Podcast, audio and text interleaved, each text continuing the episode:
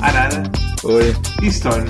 Eu gosto de picolé. O jogo da noite é Code of Princess, que é um brawler que um brawler seria um jogo onde você bate em pessoas e coisas e por aí vai, misturado com RPG e com uma historinha de D&D bem simples e por aí vai. O que vocês acharam de Code of Princess? É um conceito bem legal, bonito. Pelo menos era um jogo bonito no DS. Infelizmente, quando eles fizeram a versão de Steam, eles melhoraram tudo, exceto os gráficos do próprio jogo. Então ficou um pouquinho estranho de jogar porque ainda tá com os gráficos com resolução de DS, assim. Mas é um jogo que tinha bastante potencial para ser bem legal, porque ele tinha uma grande variedade de personagens e um sistema de combos levemente interessante, onde você pode combinar é, diversos ataques para produzir resultados diferentes. Então você pode montar um combo que tem um lançamento pro ar e você pode completar com um golpe aéreo que lança ele no chão, ou você pode completar com um golpe que lança ele longe, ou completar com um golpe que dá dano mágico. Então, o sistema de combos ele é bastante flexível, isso é um negócio bastante legal. Só que, infelizmente, depois que você começa a jogar, você percebe que só tem um combo que serve pra quase tudo. É um combo onde você joga ele- o cara pro alto e depois você joga ele no chão. E isso serve pra todos os inimigos, e é uma, só uma questão de você reproduzir ele várias vezes. E a partir daí, quando você percebe isso, o jogo se torna bastante entediante. E isso você percebe na primeira meia hora, então. Foi, foi, foi basicamente como fazer lição de casa, assim, é, jogar esse jogo. Eu vi aquela lista de missões que iam abrindo e eu, eu ia riscando da lista. Ah, fiz essa, essa missão, vamos pra próxima. Ah, fiz essa missão, vamos pra próxima. Ah, acabou, ótimo. Essa é a minha opinião do jogo, eu não achei. E você, Storm, o que você achou de Code of Princess? Eu fiquei espantado porque a menina não tem nenhuma roupa. No, no sul não tem essas coisas, né? É, no, no Japão é. Por, por alguma razão é verão o ano inteiro, não sei. Terrível isso. Mas ela tava vestindo um- uma roupa de. Uma roupa de cerimônias, uma roupa. Ela tá vestindo um tapa-sexo medieval. Que falta de vergonha. Mas o que você achou do gameplay e de tudo mais, além da falta de roupa da manhã? Eu achei bem. ok. Do jeito que eu joguei, que é colocando tudo em ataque. Pô, eu, eu era um, eu era um Glass Cannon total. À- Às vezes tinha uns inimigos que eles literalmente me matavam em um golpe só. Ah, Foi ok, sei lá. ah, Eu não acho que um único combo era o suficiente pra, pra todos os monstros. Mas, mas sim, é tipo. O, o esquema de, de levantar e descer. Ele vale pra maioria, mas também. Conforme tu vai jogando, tu vai meio que criando memória muscular e, e vai entendendo os padrões. Tipo, se vem alguém atrás de ti, tu vai dar o 2 pra baixo. Qual que é o botão? 2 pra baixo B, por causa que é é uma espadada que ela pega atrás também, antes de erguer. É bem repetitivo, pelo menos com a personagem principal. É, eu acho que a maioria de nós jogou mais com a Solange, que é a personagem principal, por conta desse, dessa mecânica de RPG. Que eu, pelo menos, eu fiquei com medo de usar outros personagens que estavam em nível baixo. Começa com a, com a guria pelada da espada. E daí vai entrando várias, várias pessoas na equipe. E eu achei que, tipo, eles estariam comigo nas lutas, sabe? Na campanha você pode jogar com mais 3, mas no modo livre você pode jogar com mais 30 ou 40. É, é um número bem grande de personagens, inclusive os chefes e tudo mais. Só que todos eles começam no nível 1. Então, ou você começa a jogar as fases bem fáceis para ganhar XP e conseguir enfrentar as fases mais, é, mais difíceis, ou você usa algum esquemão para ganhar XP, que foi o que eu acabei usando. Vou jogar o jogo que nem eu, eu joguei, que é tipo, terminei a campanha, bati o cartão. O jogo não parece que, que é muito grind, que ele é só. Ele, ele é bem tranquilo. Talvez a minha. Não sei se a minha build de, de puro ataque é a build óptima, ou se tem alguma build melhor. Provavelmente tem, eu acho que. E também por- pelas batalhas terem ah, um tempo limite de 20 minutos e eu venci a maioria delas em tipo menos de 2. Acho que Sim. o jogo ele incentiva que seja uma coisa mais lenta, que a pessoa não vá totalmente Glass Cannon.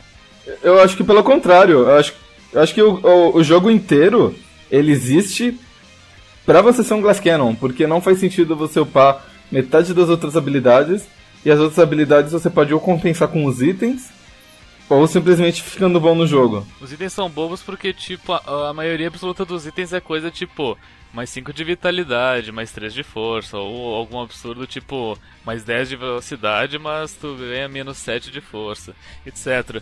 E daí, mas os itens que são realmente bons são os que dão um efeito que não aparece os números.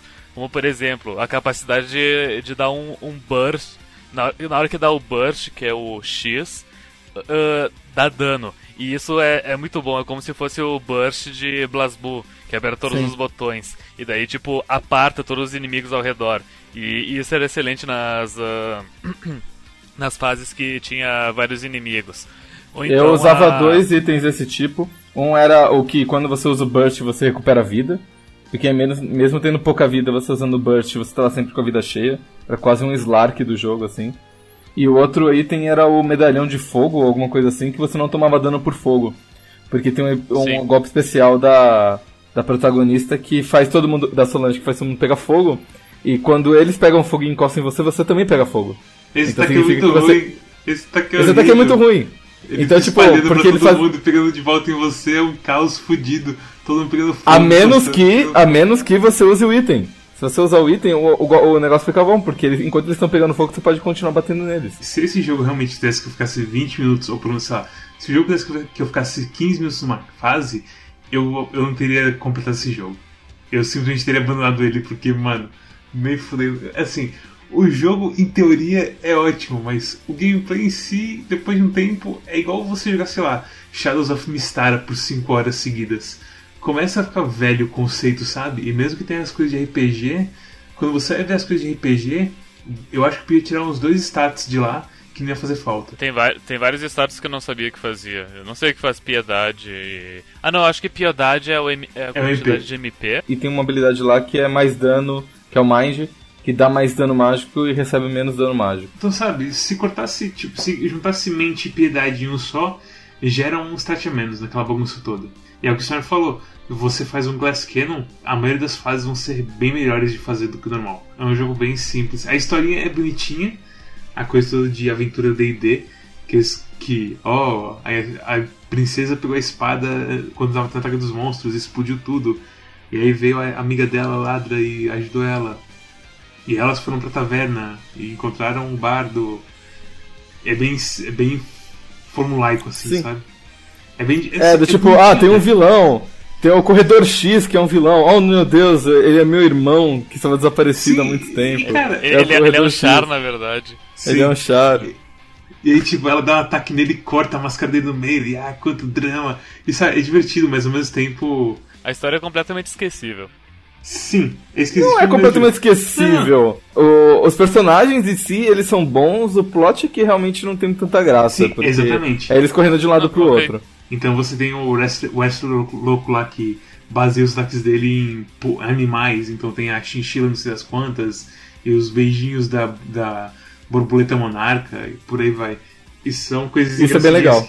Sabe, são coisas bonitinhas, engraçadinhas, você vai pensar, putz, que, que joguinho da hora. E aí a história vem, tipo,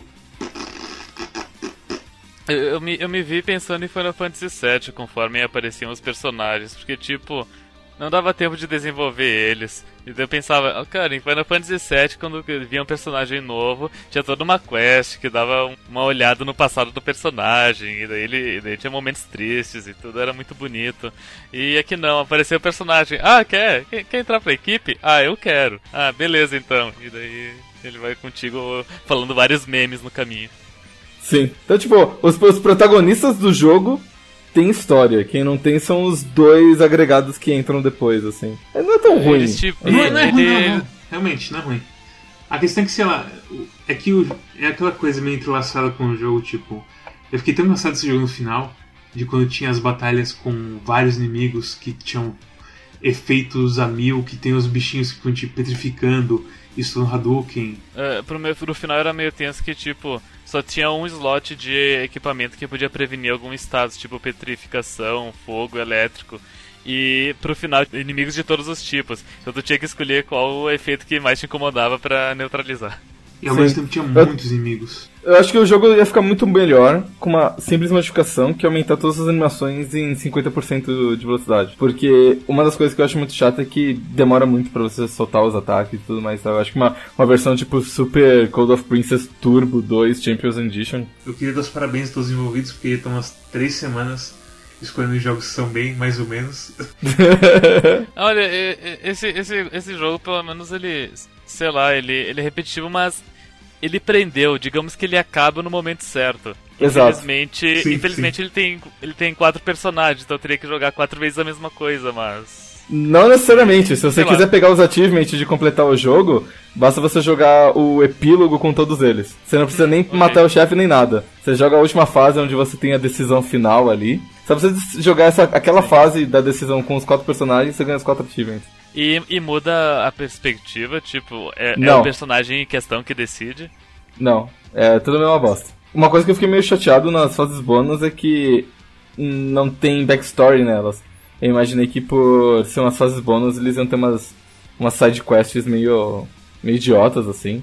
Do tipo, ah, tem, tem uma fase lá que você tem que bater nos caras que estão no bar da, da amiga da ladra. Eu pensei assim, ah, vai ter uma historinha engraçada. Não, não tem. É literalmente desafios, assim. Essa parte não precisava nem, ser, nem ter voz, né? Porque a- as cutscenes são todas feitas com a, com a engine do jogo. Então você Uhum. colocaria tipo as animações do pessoal, tipo, sei lá, chamando pra briga ou falando algo, e escreve o texto. Colocar tudo na caixinha de Sim. texto. Sei lá. Não, tem, uma, tem aquela coisa que é a mesma coisa do Neptunia, que tipo, quem joga tá jogando pra ouvir os seus dubladores falando coisinhas bonitinhas, etc. Não, mas no Não. Neptuno também tem várias partes que não tinha som nenhum, porque hey, o cara precisa comer também. Não pode dar todo o dinheiro pro dublador. Sim. Sim. É, o- mas por falar em, em dublagem, a tradução desse jogo é, é bem ruim, tá? Eu. Então, eu percebi Eu- eu isso notei. no, no Emblem Ensemble, sabe? Tem uma coisa Sei. muito errada ali. Aquilo é tipo, eles, eles localizando uma fala, por assim dizer. Eles localizando um, trocadilho do japonês pro inglês, porque em é, passar direto não ia fazer o menor sentido. E fizeram meio que um trocadilho em inglês, porque se você junta em, é, Emble e Ensemble, vira Ensemble, que é tipo conjunto, dupla, sei lá. O problema é quando eles pegam as partes ah, sérias do jogo, as partes dramáticas do jogo, e colocam um monte de, de piadas sem graças no meio só porque eles podem, sabe? Eu fiquei meio, meio abismado assim quando a chefe final aparece e ela fala qualquer coisa do tipo em japonês, né? Ah, eu sou Deus Diablo de Stile, eu sou a, a forma de vida perfeita. Tudo mais, e tipo, fala com uma voz com uma certa gravidade da situação e tudo mais. E na tradução ficou qualquer coisa do tipo, eu sou Deus Diablo de Stile, o anjo da morte e destruição e das situações sociais meio incomoda é, meio estranhas. Eu não sei japonês, mas eu pensei, ah, deve ser isso que estão falando em japonês, sabe? Ah, fa- Fala toda a, fala amedrontadora, fodona, e daí no final essa colocação é engraçadinha. E como o jogo é todo meio engraçadinho, eu falei, ok. Sim, mas é, é, é- é isso que me deixou incomodado, sabe? Em várias partes eles trocaram o, o próprio tom da fala original, assim. Eu não ligo se você troca uma, uma piada ruim por outra piada ruim, ou um trocadilho por um trocadilho. Mas você pegar uma, uma cena séria, o, o ápice do jogo, assim, e você colocar um monte de piadas engraçaralhas, é, é- foi meio. me deixou. Enrolou, enrolou um pouco meu estômago, assim. Bem, vocês recomendariam Code of Princess para o público do 4 Clube de Jogos? Eu recomendaria Code of Princess se você 3DS. for jogar no 3DS. Porque é o tipo de jogo É um que bom você jogo vai. de 3DS. Você vai sentar no seu ônibus e você vai abrir e você a caminho da faculdade, do trabalho, e você vai jogar tipo uma batalha, ou duas batalhas, ou três. E você vai upar a sua, sua personagem favorita, alguma coisa assim. E a- melhorar seus combos, sei lá. E aí você vai fechar o 3DS e vai fazer o que quer que seja que você vai fazer. E aí no final do seu dia você vai abrir o 3DS de novo e vai jogar mais umas três ou quatro batalhas. É um jogo feito pra, pra encaixar nesse espaço de tempo em que você quer fazer alguma coisa, mas não quer pensar muito. E só quer apertar uns botões e bater nos bichos. Então no 3DS eu acho que eu recomendaria a compra. Mas não no PC, porque tem opções melhores, assim. Espera a promoção do 3DS e compre no 3DS. e, e, e se tu gosta de Neptunia, vai gostar desse jogo também. é, é bem, é bem diferente o humor deles, vai. Eu, eu- Não, sei lá. É, é mas o grinding é parecido. sim, com O japonês certeza. tem meninas bonitas e tem o grind, então. É, Eu, eu recomendo esses jogos, tipo, você vê o, o vídeo gameplay desse jogo e você pensa assim, eu consigo jogar isso por 12 horas sem nem pensar em me arrepender. E aí você vai gostar pra desse jogo. Porque. não, assim, porque é, é o que eu falei no começo, ele é bem simples. E isso pode ser uma coisa boa pra você ou não. Porque tem gente que não quer que todo jogo, jogo seja Devil May Cry, sabe? Às vezes é ok o jogo ter um combo só que é melhor que os outros. E ser tipo Ragnarok Battle offline. Bem, se vocês chegaram até o final do, do vídeo, parabéns. Vocês são guerreiros por ficar ouvindo a gente por 15 minutos. Uh, se vocês gostaram do vídeo, cliquem em curtir, compartilhar, curtam no Facebook, no Twitter, no Instagram, no Pinterest, em todas as outras redes sociais que você conhece a gente não. O jogo da semana que vem é The Deadly Tower of Monsters, a mortal torre de monstros. E vai ser bem divertido. Colhem aí. Parece um jogo legal, assim.